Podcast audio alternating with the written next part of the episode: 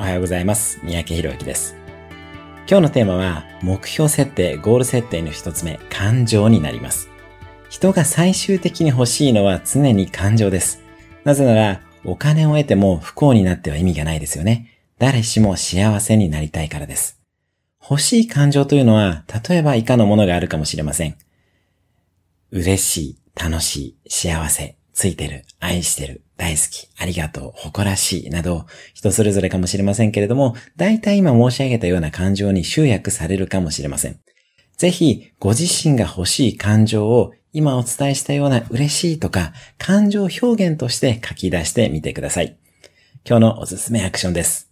自分が欲しい感情の感情表現を5つ以上メモに書いてみてください。